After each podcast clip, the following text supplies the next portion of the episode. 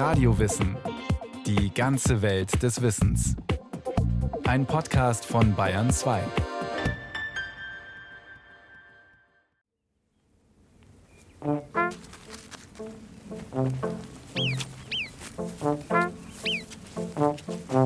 Schau, siehst du? Da laufen sie überall rum. Die anderen haben jetzt im Bau verschwunden. Groß.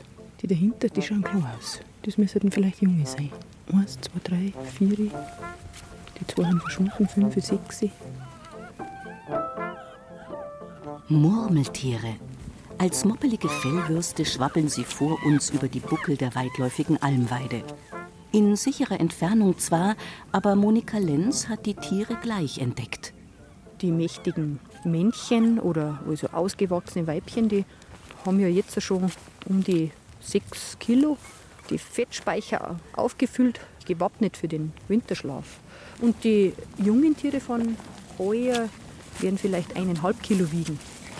Feldhase wäre ungefähr die Größe und die Färbung vom Fell ist eigentlich eher so gräulich, bräunlich, blond, kann auch so rotbraun sein. Kommt vielleicht ein bisschen auf die Gegend drauf an, was für Färbung die haben. Als Rangerin, korrekt, Mitarbeiterin im Nationalpark Berchtesgaden, führt Monika Lenz oft ganze Besuchergruppen zu den Murmeltieren. Hierher auf die Almweiden oberhalb vom Königssee. Dort sind sie mitten in meinem ehemaligen Untersuchungsgebiet. Da wimmelt es rundherum von Murmeltieren.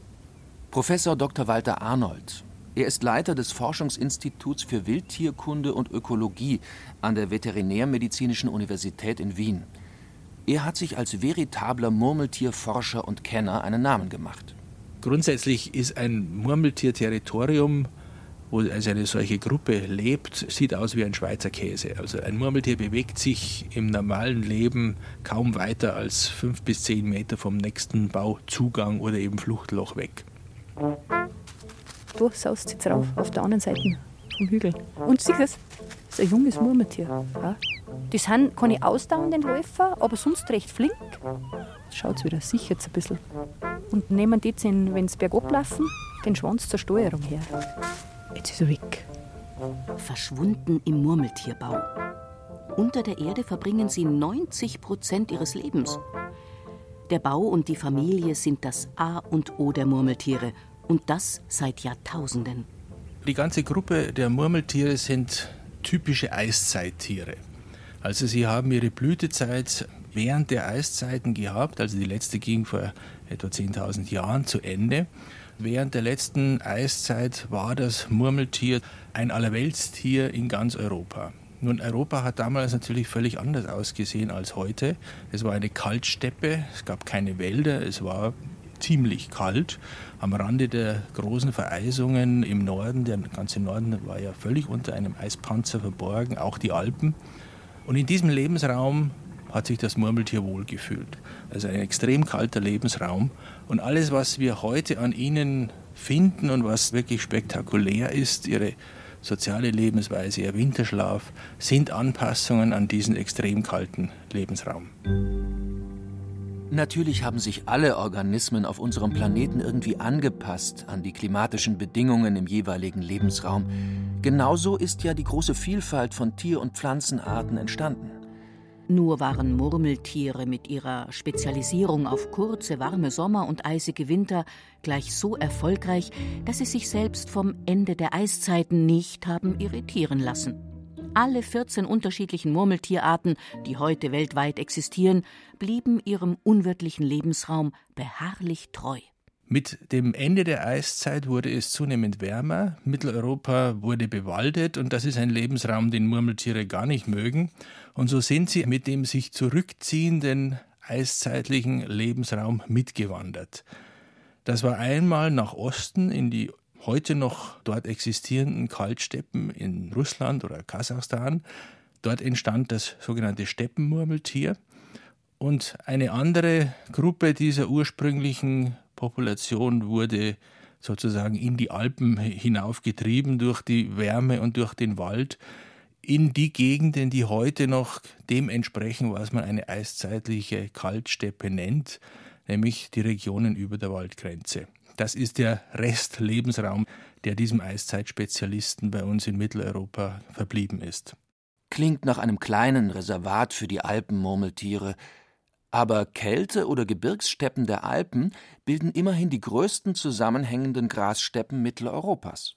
Überall, wo der nackte Fels nah an die Wälder herunterreicht, wie hier in den Berchtesgadener Kalkalpen, da profitieren Murmeltiere zusätzlich von den alpinen Graslandschaften, die Menschen seit der Bronzezeit anlegen. Almweiden. Bei uns geht die Waldgrenzen bis 1900 Meter, aber die Murmeltiere, die siedeln natürlich auch so Freiflächen wie die Almweideflächen an. Auf ca. 1500 Meter.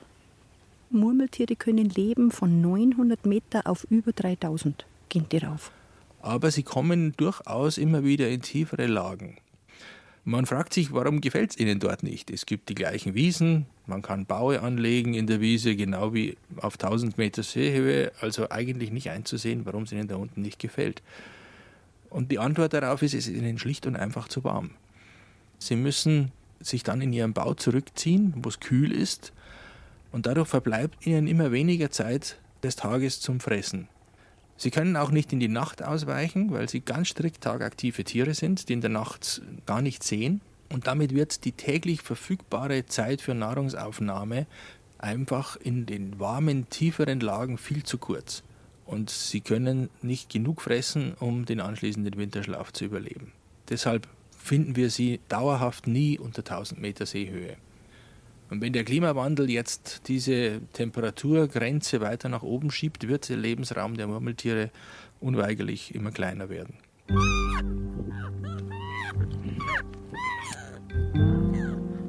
Die werden nicht mehr lang da sein. Normal Ende September, Anfang Oktober sind die dann im Winterschlaf, also in ihrem Bau.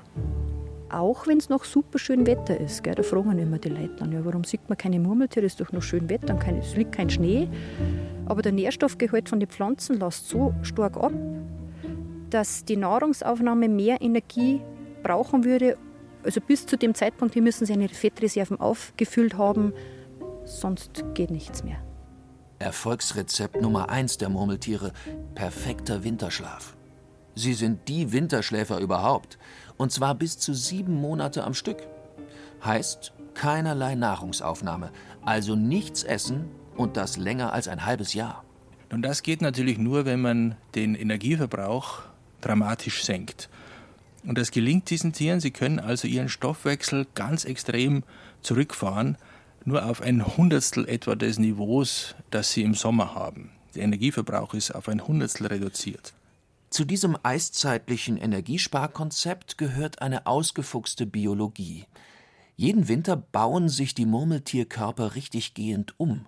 Das bedeutet zum Beispiel, dass die Herzschlagfrequenz ganz dramatisch sinkt. Im Winter sind das nur noch vier bis sechs Schläge pro Minute, auch noch relativ unregelmäßig. Auch die Atmung ist äh, ganz stark reduziert. Und dieser ganz, ganz geringe Stoffwechsel bedeutet natürlich, dass auch kaum körpereigene Wärme entsteht. Und so verlieren die winterschlafenden Murmeltiere eigentlich das Merkmal, das ganz typisch für Säugetiere ist, nämlich eine hohe Körpertemperatur.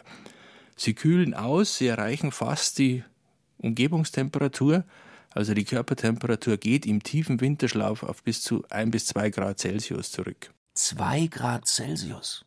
Ungefähr so kalt wie im unteren Kühlschrankfach.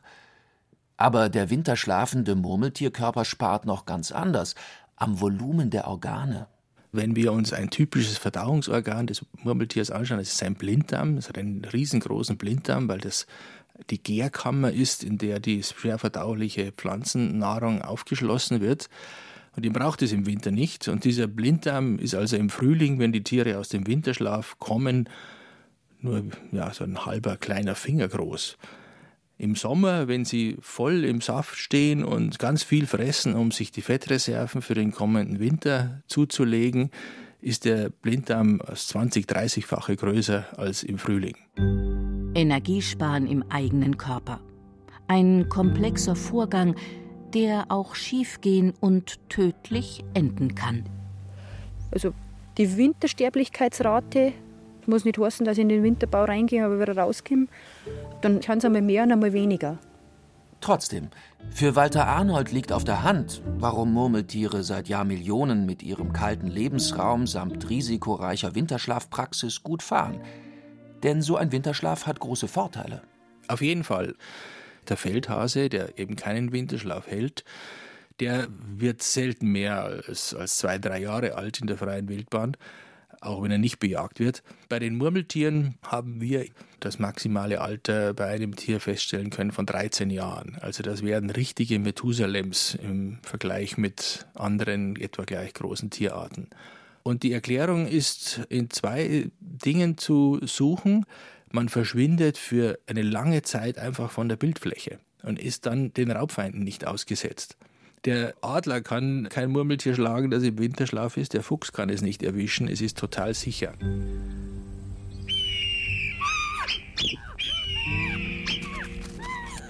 Also Sie gehen jetzt in den Winterbau. Der hat auch immer mehrere Eingänge. Und es wird ja jeder Eingang verschlossen. Und zwar von innen mit Gras, Erde, Steine, Kot. Wird er von innen verschlossen damit da nichts eindringen kann. Und zwar vor allem Mäuse. Mäuse sind im Winter auch aktiv. Die halten keinen Winterschlaf. Und die würden da in die Gänge zu den Murmeltieren, wenn es nicht verschlossen werden, würden die da rein und würden die bei lebendigem Leib anfressen. Erdpfropfen wird das auch genannt. Das ist abgeriegelt. Bis zu zwei Meter tief verpfropfen die Murmeltiere ihre Höhleneingänge von innen. Bei dieser überlebenswichtigen Arbeit helfen alle Tiere einer Familiengruppe mit. Ersticken müssen die Tiere trotzdem nicht, weil immer noch genügend Sauerstoff durch Schneedecke und Erdreich hindurchkommt. Sogar wenn alle Tiere in ihrem Winternest wach sind und ganz normal atmen, entsteht kein Sauerstoffmangel.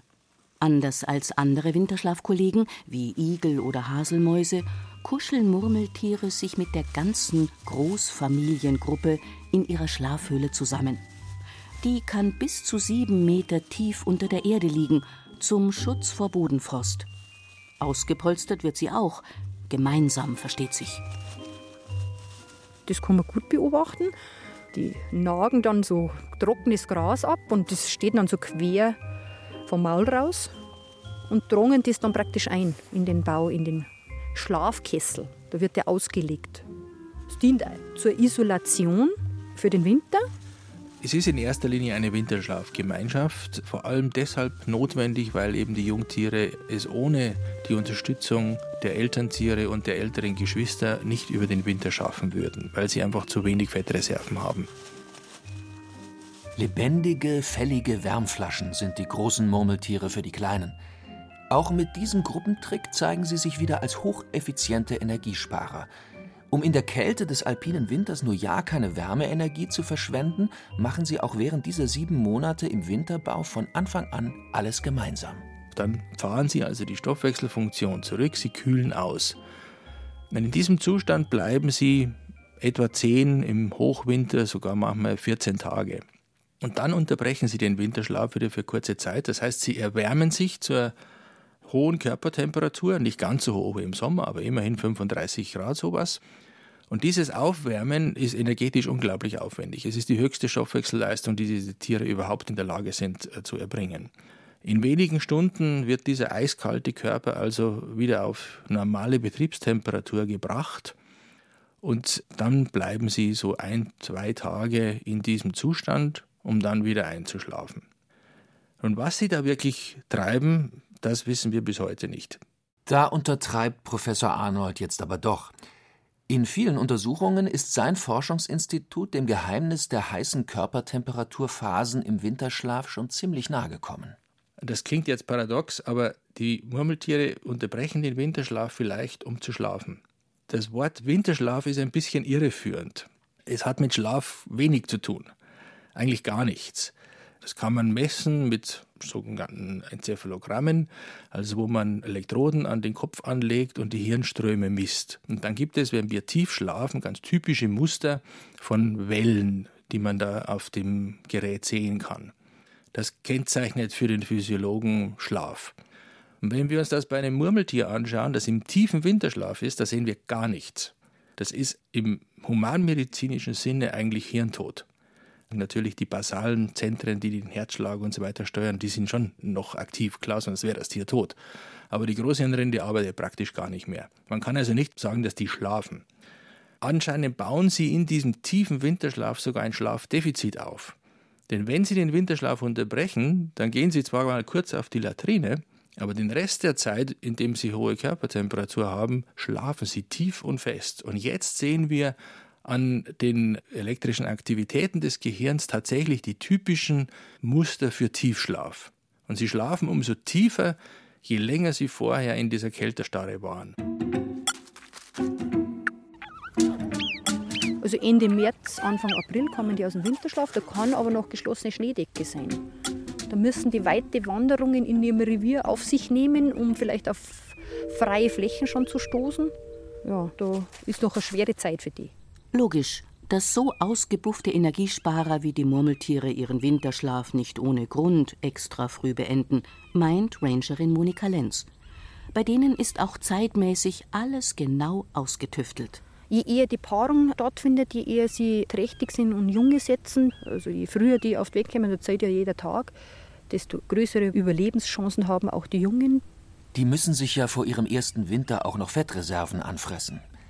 Darum beginnt für Murmeltiere direkt nach dem Erwachen aus dem Winterschlaf die Paarungszeit.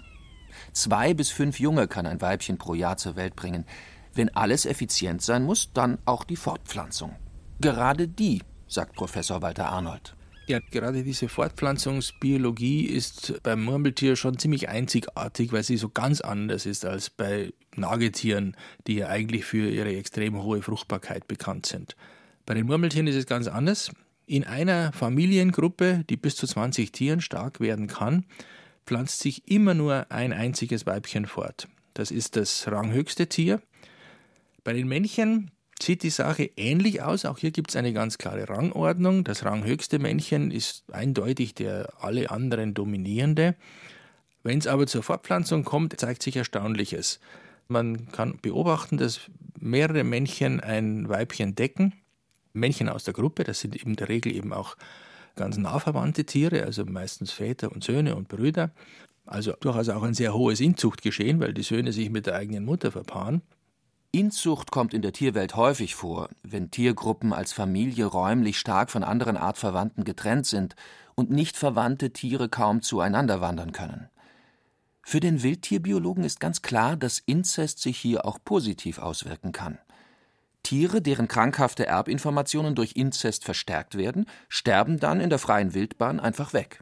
Und dann ist man durch das sogenannte Tal der Inzuchtdepression durchgekommen und dann schadet die Inzucht gar nichts mehr. Im Gegenteil, dann kann sie sogar gut sein, weil sie natürlich auch dafür sorgt, dass die guten Eigenschaften sich vermehrt eben in dem Lebensbild eines Individuums realisieren können. Nicht Inzucht ist also das Kuriosum, der männliche Harem des Murmeltierweibchens ist es. Ein für Säugetiere ganz, ganz untypisches Fortpflanzungssystem. Bei den meisten Säugetiere haben wir das Umgekehrte. Da haben wir Haremsbildung, also dass ein Männchen ein Rudel um sich schaut. Nehmen Sie den Rothirsch als Beispiel. Die stärksten Männchen fechten da ihren Rang heraus und die beanspruchen dann einen ganzen Harem für sich. Beim Murmeltier ist es eh umgekehrt. Da beansprucht eher ein Alpha-Weibchen einen Harem von Männchen für sich. Und der Grund dafür ist wiederum im Winterschlaf zu suchen, denn je mehr Männchen dieses Murmeltierweibchen sozusagen davon überzeugen kann, dass er vielleicht ein Vater von Jungtieren ist, desto intensiver wird dieses Männchen ihr bei dem Wärmen der Jungen während des Winters helfen.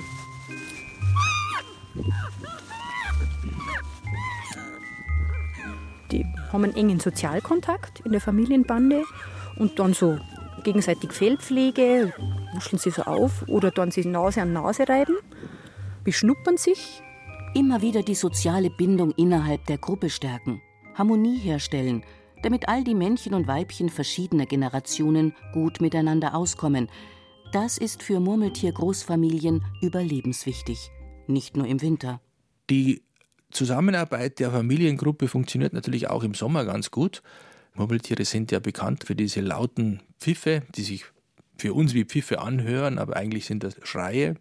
Und damit warnen sich, sich gegenseitig vor Gefahren, vor Bodenfeinden wie Füchsen zum Beispiel oder eben auch vor Luftfeinden wie dem Adler. Und das ist schon ein ziemlich effektives System, um Verluste durch Raubfeinde zu vermindern. Wo sie auch noch zusammenarbeiten, ist natürlich die Anlage der Baue. Jeder gräbt fleißig und so ein Murmeltierbau ist wirklich das Werk von vielen Tieren, meistens sogar von Generationen. Also das sind Riesenanlagen, die ein einzelnes Tier niemals so zustande bringen könnte. Das kann man auch manchmal beobachten, dass dann aus einem Eingang Steine Erde rausgeschleudert wird. Dann haben sie gerade beim Bauen von ihrer Wohnung. Aber selbst die Murmeltierfamilienbande halten nicht ein Leben lang. Die Regel ist, dass die Tiere spätestens im fünften Lebensjahr dann doch die Elternfamilie verlassen und sich auf die Suche nach einem eigenen Territorium begeben. Das ist die gefährlichste Phase im Leben eines Murmeltiers. Diese Phase überleben 80 bis 90 Prozent der Tiere nicht. Nur ganz wenige sind erfolgreich, denn sie müssen nämlich in einem anderen Territorium eindringen und stärker sein als das Alpha-Tier. Das gilt für beide Geschlechter und vertreiben dann das Alpha-Tier und nehmen seine Position ein. Oder sie haben das Glück, dass sie ein leeres Gebiet finden und haben dann noch das zweite Glück, dass da auch noch ein Geschlechtspartner hinfindet und dann können sie eine neue Familie gründen.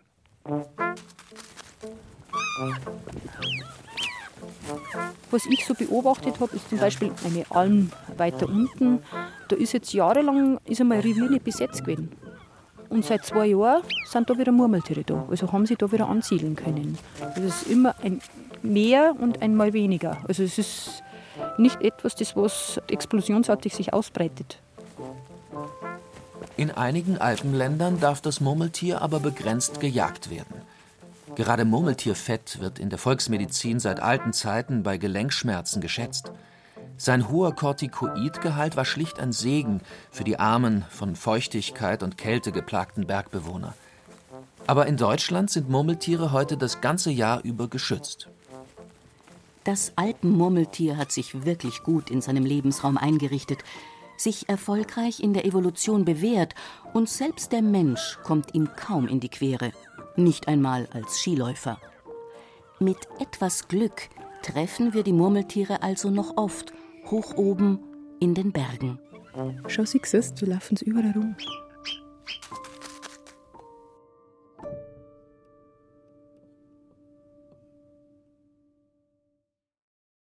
Sie hörten Das Murmeltier mit Pfiff und dickem Pelz von Anja Mösing. Es sprachen Ruth Geiersberger und Heiko Rupprecht. Ton und Technik Ruth Maria Ostermann. Regie Eva Demmelhuber. Eine Sendung von Radio Wissen.